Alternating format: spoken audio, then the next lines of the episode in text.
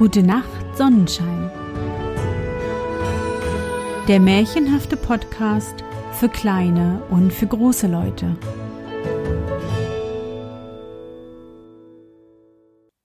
Hallo mein Sonnenschein, wie war dein Tag heute? Was hast du heute Schönes erlebt? Mein Name ist Anne und ich begrüße dich zur 35. Folge meines Märchenpodcasts. Lass uns zusammen in die wunderbare Welt der Märchen reisen und gemeinsam entdecken, was die Helden und Prinzessinnen auf ihren Abenteuern erleben. Bist du bereit? Dann kuschle dich fest in deine Bettdecke, nimm dein Lieblingskuscheltier in den Arm und wenn du magst, schließe die Augen und folge mir ins Märchenland.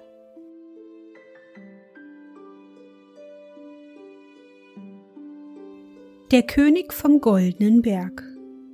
Ein Kaufmann, der hatte zwei Kinder, einen Buben und ein Mädchen. Die waren beide noch klein und konnten noch nicht laufen. Es gingen aber zwei reich beladene Schiffe von ihm auf dem Meer, und sein ganzes Vermögen war darin.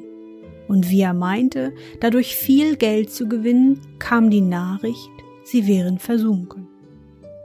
Da war er nun statt eines reichen Mannes ein armer Mann und hatte nichts mehr übrig als einen Acker vor der Stadt. Um sich sein Unglück ein wenig aus den Gedanken zu schlagen, ging er hinaus auf den Acker. Und wie er da so auf und ab ging, stand auf einmal ein kleines schwarzes Männchen neben ihm und fragte, warum er so traurig wäre und was er sich so sehr zu Herzen nehme. Da sprach der Kaufmann. Wenn du mir helfen könntest, wollte ich's dir wohl sagen. Wer weiß, antwortete das schwarze Männchen. Vielleicht helfe ich dir.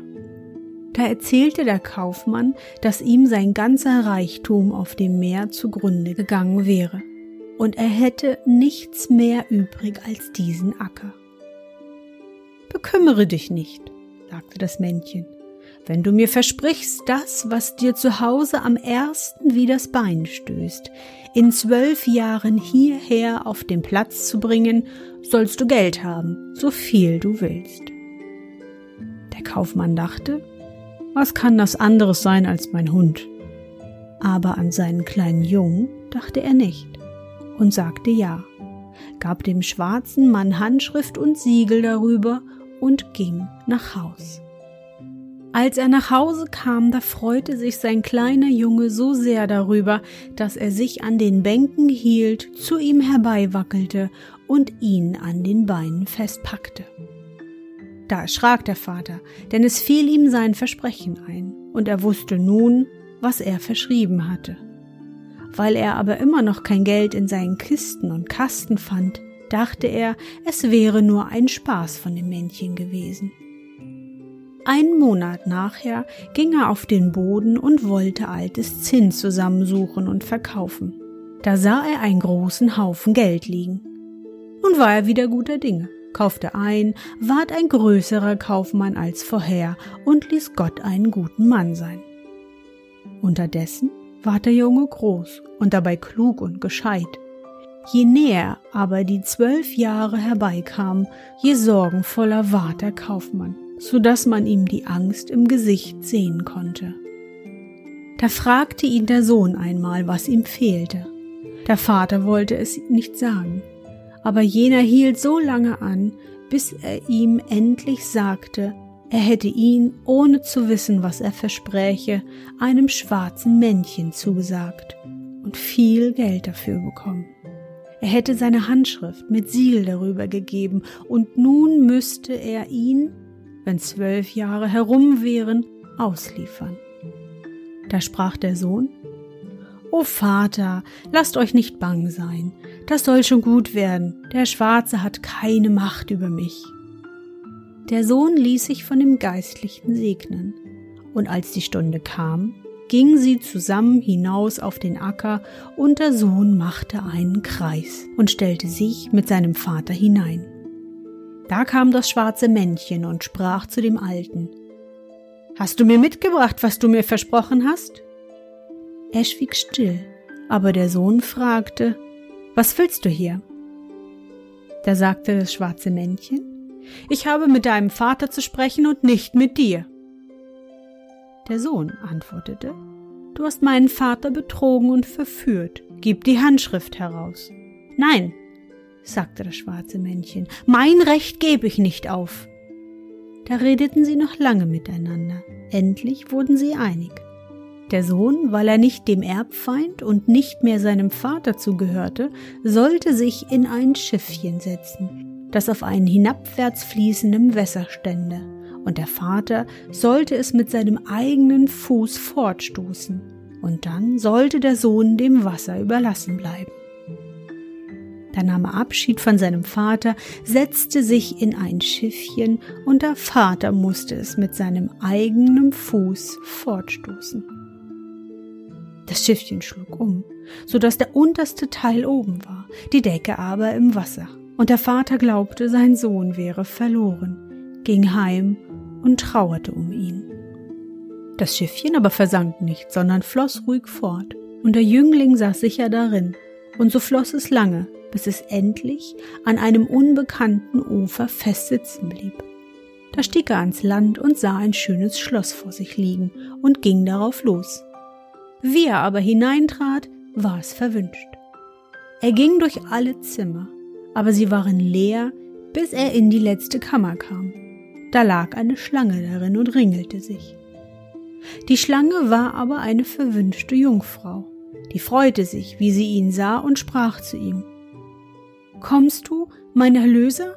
Auf dich habe ich schon zwölf Jahre gewartet. Dieses Reich ist verwünscht und du musst es erlösen. Wie kann ich das? fragte er. Heute Nacht kommen zwölf schwarze Männer, die mit Ketten behangen sind. Die werden dich fragen, was du hier machst. Da schweig aber still und gib ihnen keine Antwort. Und lass sie mit dir machen, was sie wollen. Sie werden dich quälen, schlagen und stechen. Lass alles geschehen, nur rede nicht. Um zwölf Uhr müssen sie wieder fort. Und in der zweiten Nacht werden wieder zwölf andere kommen. In der dritten vierundzwanzig. Die werden dir den Kopf abhauen, aber um zwölf Uhr ist ihre Macht vorbei.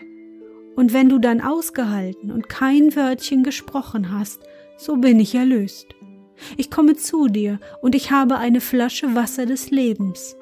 Damit bestreiche ich dich, und dann bist du wieder lebendig und gesund wie zuvor. Da sprach der Jüngling, Gern will ich dich erlösen.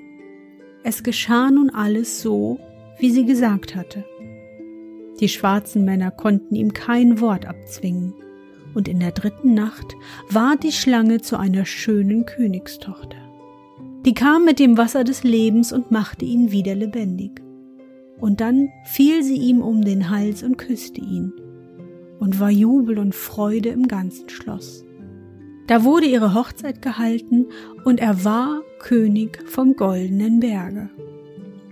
Also lebten sie vergnügt zusammen, und die Königin gebar einen schönen Knaben. Acht Jahre waren schon herum, da fiel ihm sein Vater ein, und sein Herz ward bewegt. Und er wünschte ihn einmal heimzusuchen. Die Königin aber wollte ihn nicht fortlassen und sagte, ich weiß schon, dass es mein Unglück ist. Er ließ ihr aber keine Ruhe, bis sie einwilligte. Beim Abschied gab sie ihm noch ein Wünschring und sprach, Nimm diesen Ring und stecke ihn an deinen Finger, so wirst du alsbald dahin versetzt, wo du dich hinwünschest, nur musst du mir versprechen, dass du ihn nicht gebrauchst, mich von hier weg zu deinem Vater zu wünschen. Er versprach ihr das, steckte den Ring an seinen Finger und wünschte sich heim vor die Stadt, wo sein Vater lebte. Einen Augenblick später befand er sich auch dort und wollte in die Stadt. Wie er aber ins Tor kam, wollten ihn die Schildwachen nicht hineinlassen, weil er seltsame und doch so reiche und prächtige Kleider anhatte. Da ging er auf einen Berg, wo ein Schäfer hütete, tauschte mit diesem die Kleider und zog den alten Schäferrock an und ging also ungestört in die Stadt ein. Als er zu seinem Vater kam, gab er sich zu erkennen. Der aber glaubte nimmermehr, dass es sein Sohn wäre und sagte, er hätte zwar einen Sohn gehabt, der wäre aber längst tot.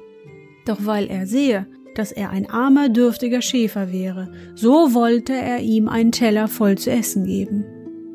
Da sprach der Schäfer zu seinen Eltern, Ich bin wahrhaftig euer Sohn, wisst ihr kein Mal an meinem Leibe, woran ihr mich erkennen könnt? Ja, sagte die Mutter. Unser Sohn hatte eine Himbeere unter dem rechten Arm. Er streifte das Hemd zurück, da sahen sie die Himbeere unter seinem rechten Arm und zweifelten nicht mehr, dass es ihr Sohn wäre.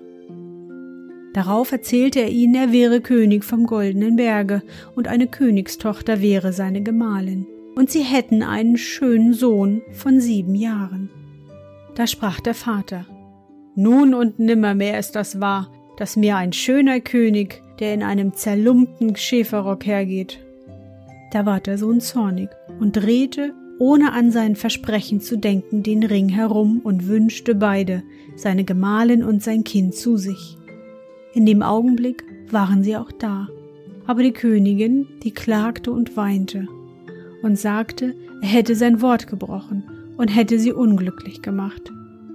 Er sagte, ich habe es unachtsam getan und nicht mit bösem Willen, und redete ihr zu.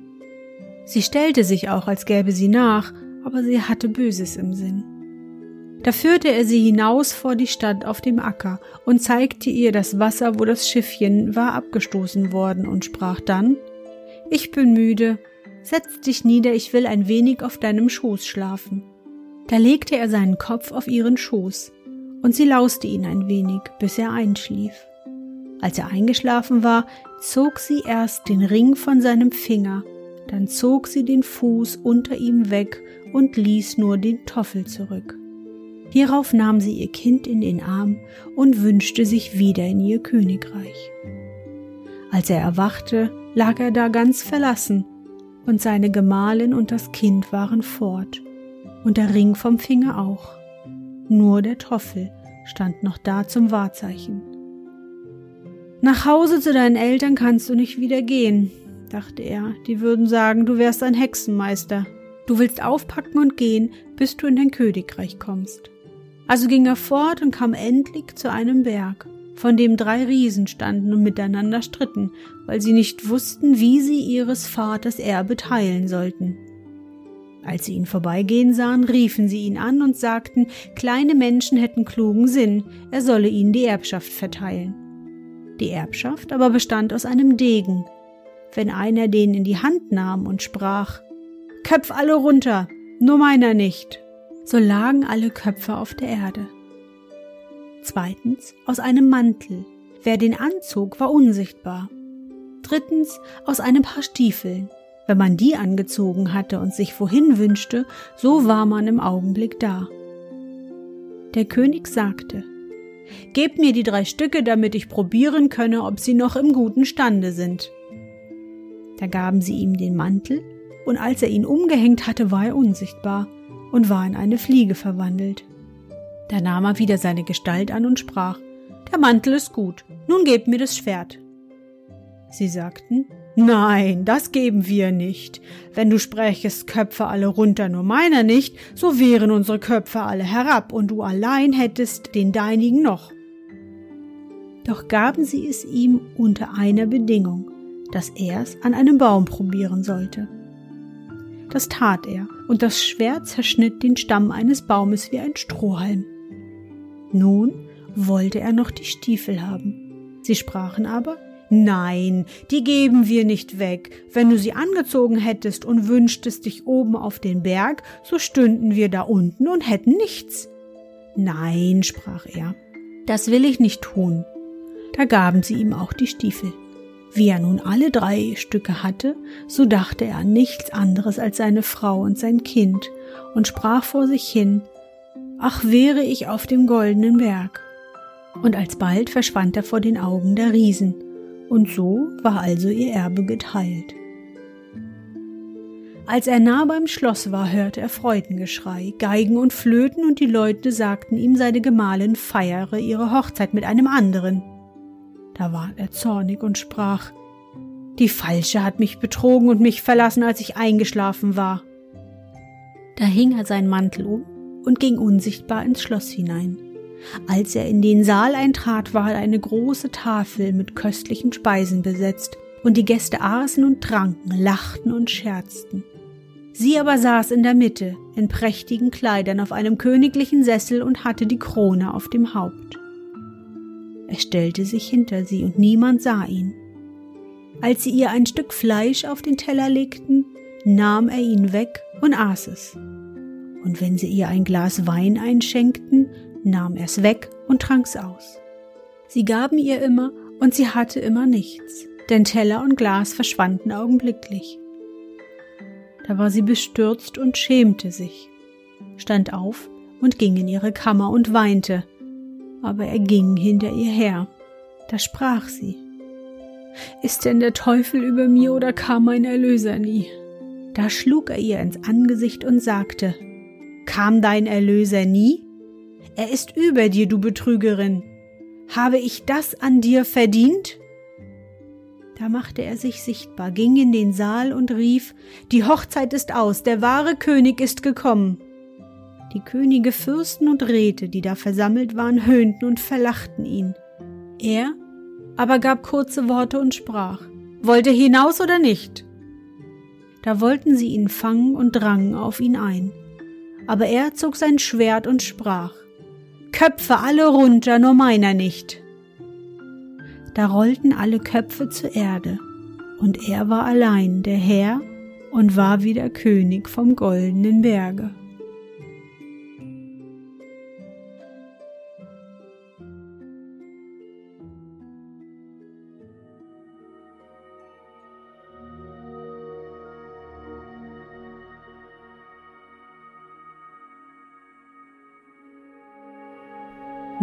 Sonnenschein, bist du noch wach? Das war das Märchen vom König vom goldenen Berge. Ist dir das Märchen zu Beginn auch irgendwie bekannt vorgekommen? Mhm. Es ähnelt dem singenden, springenden Löweneckerchen. Dort hat der Vater auch das Erste, was ihm begegnen sollte, zu Hause versprochen. Wenn jetzt noch Zeit ist, höre dir doch Folge 17 noch einmal an.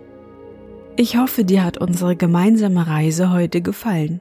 Für mich war es wieder wunderbar und ich danke dir, dass du mich begleitet hast. Und bevor du nun die Augen schließt und in dein Traumland reist, möchte ich mit dir nochmal an dein schönstes Erlebnis heute denken. Was war es? Vielleicht hast du heute ein Löschfahrzeug mit Blaulicht gesehen die sind laut, was? Oder du warst heute auf dem Bahnhof und hast die unterschiedlichen Lokomotiven und Züge beobachtet. Versuch dich daran zu erinnern. Und? Was war dein schönstes Erlebnis heute und wie fühlst du dich dabei? Beobachte deine Umwelt genau, manchmal entdeckst du wunderschöne Kleinigkeiten wie zum Beispiel ein kleines Blumenbeet mit gelben Osterglocken mitten auf einer vierspurigen Straße in der Stadt. Und nun gute Nacht, Sonnenschein. Schlaf gut und träum was Schönes. Wir hören uns bald wieder.